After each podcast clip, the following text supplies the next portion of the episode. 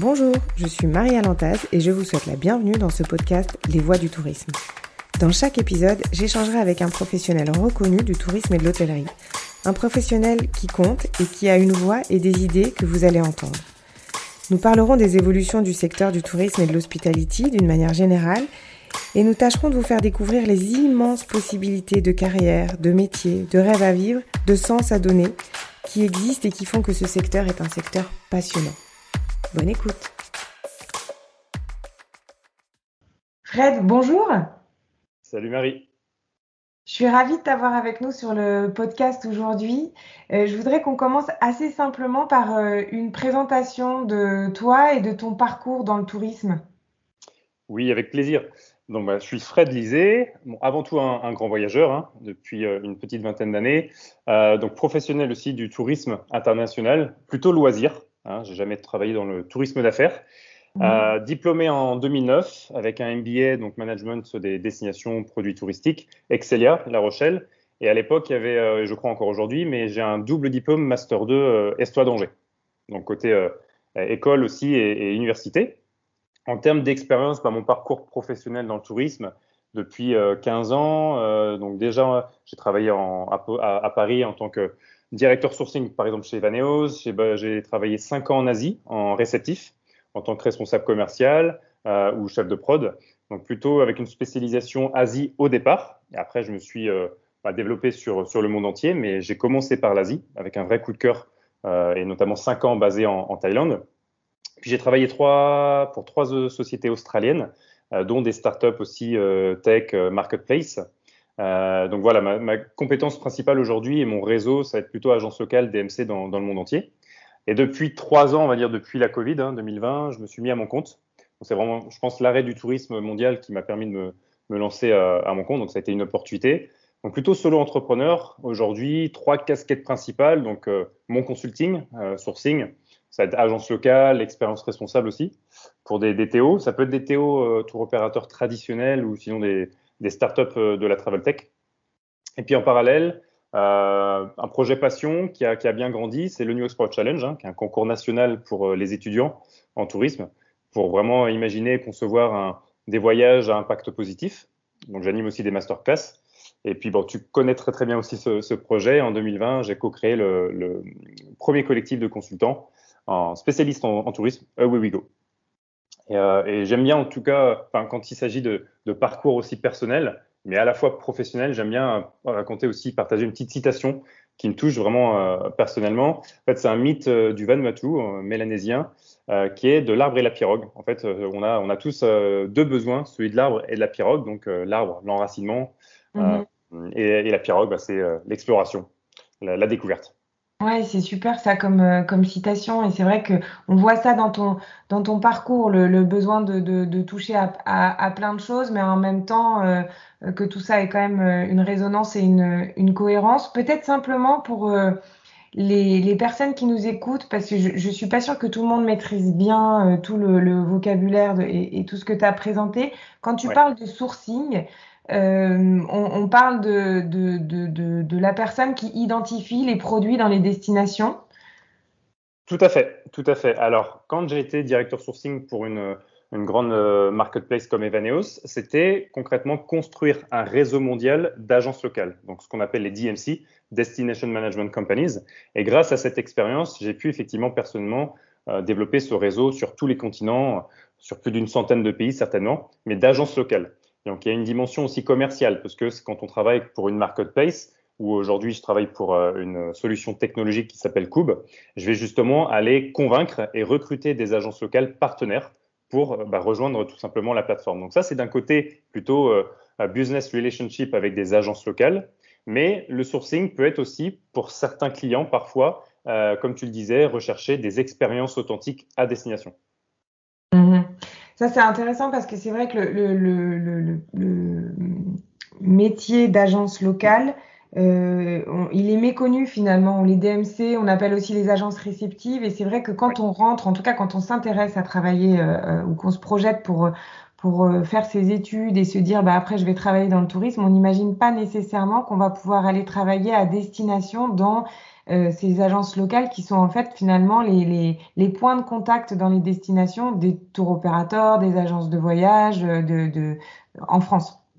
Tout à fait, tout à fait. Donc je me suis vraiment spécialisé sur ça et, et quand j'interviens maintenant dans les écoles depuis trois ans, euh, il y a encore une, une partie de, de, la communauté étudiante qui s'intéresse au métier de chef de produit, la production mmh. de voyage. Euh, elle commence à comprendre effectivement que le métier a évolué, notamment en tour opérateur, et que c'est parfois plus intéressant ou plus enrichissant en tout cas effectivement au sein des agences à destination. Mmh.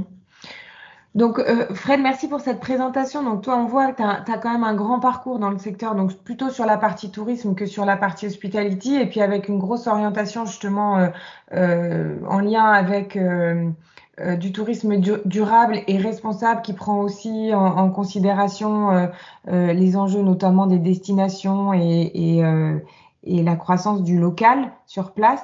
Euh, est-ce que tu peux euh, me donner un peu le regard que tu as justement sur ces évolutions, particulièrement depuis euh, le contexte qu'on a vécu là depuis, depuis 2020, qui a quand même bouleversé un peu des choses? Est-ce que tu as l'impression que ces enjeux-là du tourisme durable et responsable deviennent tout d'un coup, prennent une autre dimension? Oui, oui, c'est vrai qu'il y, a une prise de conscience qui est de plus en plus importante. Moi, je vois vraiment un, mouvement global, donc à la fois du côté de la sensibilité des, des voyageurs, des clients, mais aussi des, produits tourisme, des professionnels. Euh, alors, je pense que ça a été accéléré depuis trois ans, mais il y a déjà eu des, associations, des, opérateurs euh, pour lesquels j'ai travaillé ou que je suis depuis une dizaine d'années, euh, qui sont bah, soit pionniers dans la décarbonation du tourisme ou voilà dans certaines actions. Et depuis peut-être oui trois cinq ans, je trouve qu'il y a de plus en plus d'acteurs aussi qui émergent avec des solutions. Donc encore une fois pour décarboner le tourisme, que ça soit dans les transports ou même la production de voyages. Euh, mais je vois aussi des entreprises euh, ou tour opérateurs plus traditionnels, peut-être plus euh, mass, mass, tourism, mass market, qui voilà, mettent en place aussi des actions de plus en plus fortes. En fait, chacun a son niveau et son degré d'impact local, social et pour l'environnement.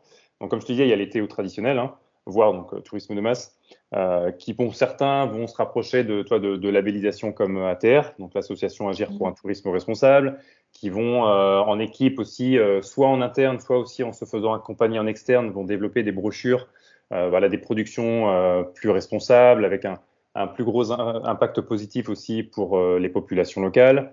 Euh, moi, ce que je suis particulièrement, euh, c'est un de mes domaines aussi de spécialisation depuis euh, une petite dizaine d'années, c'est les, les, pure players, les startups digitales, des plateformes de référencement, d'hébergement éco-responsable. Il y en a, il y en a il y en a une petite dizaine désormais assez connues en France, hein, Flokeo. En ligne, quand tu dis, quand tu dis plateforme. Tout à fait, exactement. Ouais. Pure Player ou Pure Player, donc c'est effectivement en ligne. Et plateforme, ce sont des sites web qui font effectivement référencer des acteurs à destination. Donc ça peut être des agences locales, des hébergements, ça peut être sur euh, différents territoires, euh, la France ou à l'international. Et euh, il y a vraiment voilà cette émergence de, ce type de plateforme qui s'intéresse, quelle que soit la destination. Hein, encore une fois, ça peut être de proximité ou long courrier, mais des acteurs qui sont engagés pour réduire leur impact environnemental, pour augmenter aussi l'impact social, positif social pour les communautés locales. Euh, et puis je vois aussi ben, des entreprises encore plus innovantes ou pionnières dans les transports comme, euh, comme Sailcop, par exemple, pour vraiment décarboner les, les transports. Donc il y, a, vraiment, euh, ça, bouge énormément dans, dans le marché depuis 3-5 ans. Donc il y a une vraie, plus qu'une prise de conscience, il y a des vrais mouvements et des vraies dynamiques pour aller vers un tourisme qui est plus vertueux, plus, plus expérientiel, plus respectueux effectivement des populations locales. Donc là où on pourrait se dire, euh, oulala, avec tout ce qui se passe, il faut, il faut arrêter de voyager, parce qu'on a eu un peu de, travel bashing hein, euh, ces, derniers temps aussi. Euh, toi, tu dis, non, il faut accompagner justement l'évolution du secteur pour qu'il devienne plus vertueux. Tout, tout, à fait. Alors, c'est vrai qu'il y a une vraie part de, réduction, hein, comme on dit. Alors, il y, a, des spécialistes qui sont beaucoup plus encore une fois, expert que, que, moi sur les dimensions durables et surtout sur euh, la réduction euh, ou la décarbonation du tourisme. C'est pas forcément mes, mes points d'expertise. En mhm. revanche, je suis vraiment vigilant et, et sensible. donc, l'un des points quand même importants globalement par rapport au réchauffement climatique, c'est effectivement la, la, réduction. Donc, c'est des consultants qui se sont mis à leur compte, comme Charlotte Simoni du collectif We Go, mais qui est aussi à son compte pour aider les entreprises à, à mettre en place des actions pour bah, réduire globalement le, le niveau de transport, des entreprises internationalement reconnues comme Intrepid, une société australienne pour laquelle j'ai connu, qui a toujours été un peu pionnière. en 2015, c'était le, premier opérateur mondial en termes de tour opérateur à bannir, par exemple, les traits cadeaux d'éléphants. Donc ça, c'est plutôt sur la, dimension bien-être animal.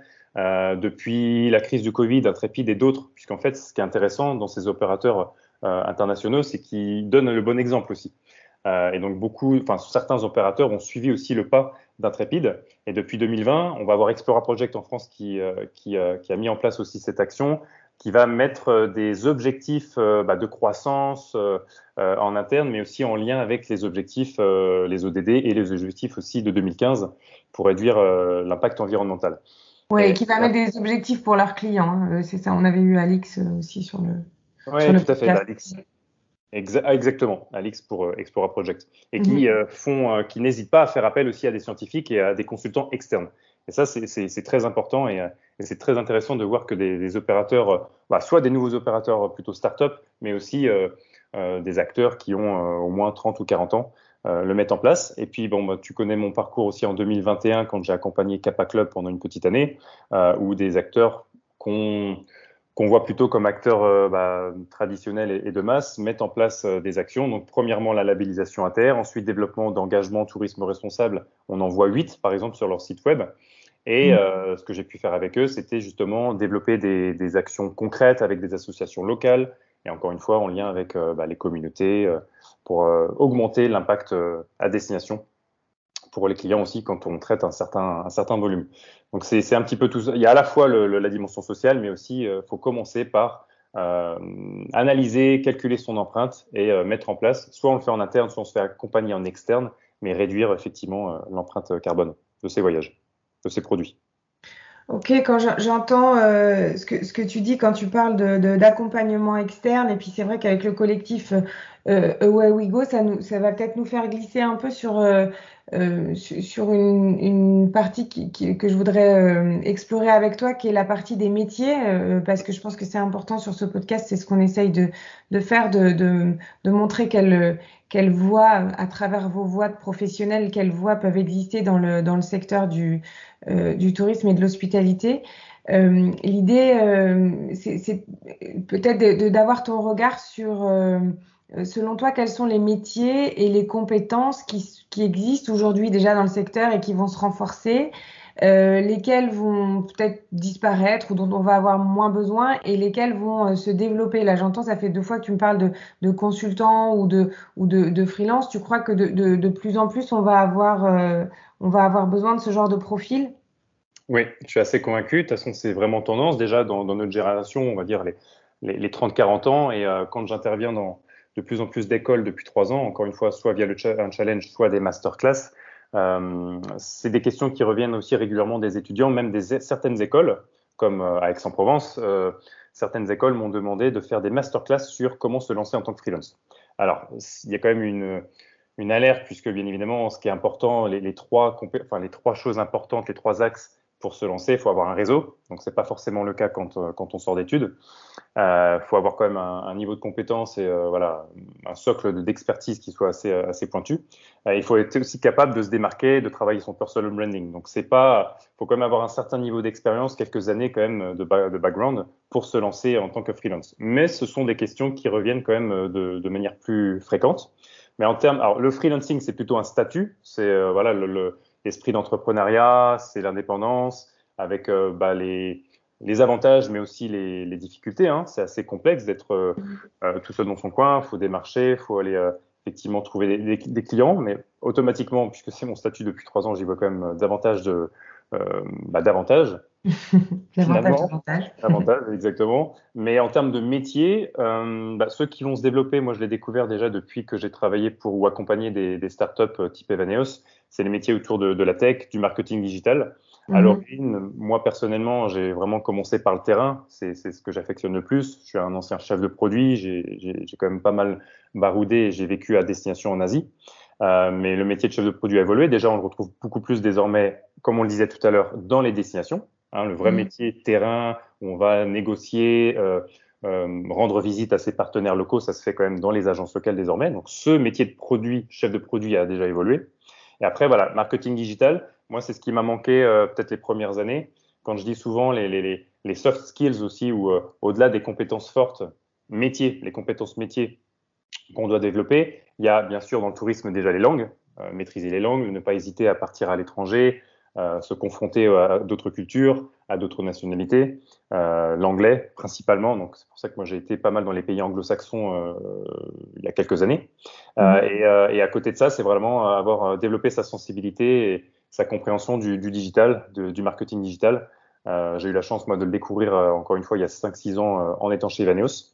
donc ça, c'est des compétences qui vont se renforcer selon moi euh, on parlait euh, tout à l'heure en off, et justement, je trouve que c'est un sujet très très intéressant, c'est euh, le modèle que j'accompagne actuellement, donc Cube, qui est une plateforme tech, qui est à la fois un système de réservation pour les agences locales, mais aussi ce qu'on appelle un, channel manager.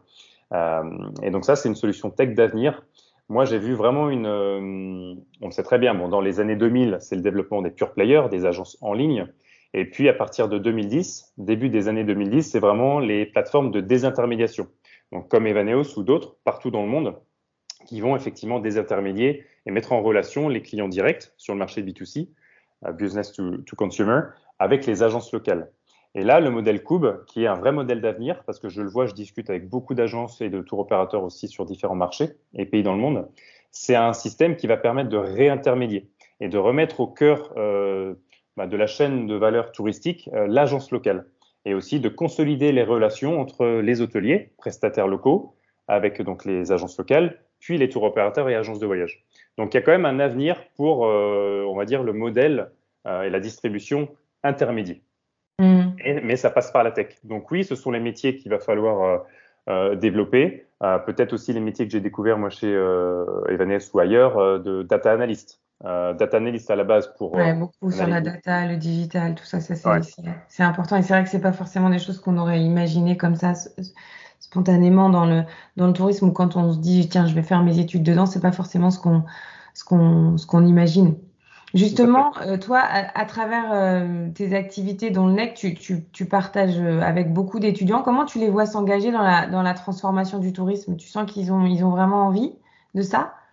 Oui, oui, tout à fait. Bon, bah, quand on revient sur euh, les métiers de la, production, euh, bon, bah, ça va être déjà imaginer, concevoir, euh, là avec le NEC, on le fait sous un système de challenge, hein, d'un gros cas pratique à l'échelle nationale, mais c'est vraiment s'intéresser à, à l'hébergement éco-responsable, à la réduction de l'empreinte carbone et à tout consolider, tout mettre en place au sein d'un voyage vraiment qui ait du sens. Donc en fait, je pense que ce qui revient énormément avec la nouvelle génération, c'est le mot sens finalement. Mmh. C'est produire, enfin développer un, tourisme qui ait du sens. Euh, déjà dans sa façon de voyager. On parle aussi beaucoup du côté transformationnel, euh, de l'expérientiel, mais avant tout donc pour les destinations locales, enfin pour les populations locales, et aussi pour euh, réduire son empreinte effectivement sur sur l'environnement. Donc ça c'est ce qui revient énormément.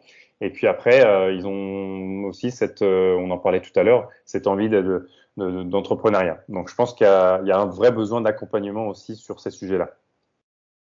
Ouais, super. C'est hyper éclairant tout ce que tu nous dis, euh, Fred. On pourrait continuer comme ça pendant, pendant des heures. On va devoir quand même un peu s'arrêter, mais je voudrais euh, peut-être pour terminer cette, euh, cet épisode que tu nous donnes en, une phrase ou en trois mots, en fait, les avantages pour toi d'évoluer justement dans ce secteur de l'hospitality, du tourisme et des voyages aujourd'hui et dans les années à venir. Ouais, bah, c'est vrai que toi comme moi, de par nos nos activités respectives, on, a vraiment cet engagement auprès de la nouvelle génération. Ça, ça nous mm. passionne. Mm. Euh, donc, plutôt trois mots finalement. Euh, moi, j'ai vraiment vocation et, et, depuis trois ans, j'adore euh, transmettre ma passion. Euh, mm. En fait, dans, dans, un contexte où on a tous été en difficulté hein, euh, par rapport au tourisme, donc redorer un petit peu l'image du tourisme international aussi. T'en parlais tout à l'heure par rapport au travel bashing. Donc, les trois mots, c'est passion. Hein, c'est la, la raison principale pour laquelle j'ai fait ce métier. Donc, passion, c'est un métier de passion. Mhm. deuxième, je dirais responsabilité. Mhm. Euh, par rapport à, qui résume un peu toute notre conversation d'aujourd'hui et notamment la décarbonation du, décarbonation du secteur. Et puis troisième, je dirais, euh, ce qui est, ce qui est d'autant plus passionnant dans ce secteur, c'est la diversité de, de, de métiers, d'horizons, euh, voilà, dans, ce, dans cette industrie du tourisme. C'est ça, on s'ennuie jamais et on ouvre, on se rend pas compte, mais quand on rentre dans ce secteur, on ouvre un, un champ des possibles incroyable, mais on a du mal, encore une fois, à l'imaginer avant d'y rentrer. Tout à fait. Il y a énormément de possibilités et d'opportunités. Merci Fred, j'espère qu'en tout cas à travers cet épisode, c'est ce qu'on a, ce qu'on a essayé de montrer tous les deux, et donc j'espère que c'est ce qui sera euh, entendu et compris aussi par, par les personnes qui écouteront ce podcast. Merci Fred. Merci beaucoup, à très bientôt. À bientôt. Et voilà, notre épisode est maintenant terminé. J'espère que vous avez pris autant de plaisir à l'écouter que j'en ai eu à l'enregistrer. Et j'espère avant tout que vous en avez appris plus sur l'immensité des possibilités de métiers et d'expériences professionnelles qu'on peut trouver dans le tourisme et l'hospitality. C'est impossible que vous ne trouviez pas votre voie. Et si vous avez besoin ou envie d'en entendre plus, écoutez les autres épisodes des Voix du tourisme sur notre site tfhts.com, TFHTS pour Top French Hospitality and Tourism Schools, ou sur toutes les bonnes plateformes de podcast. À bientôt!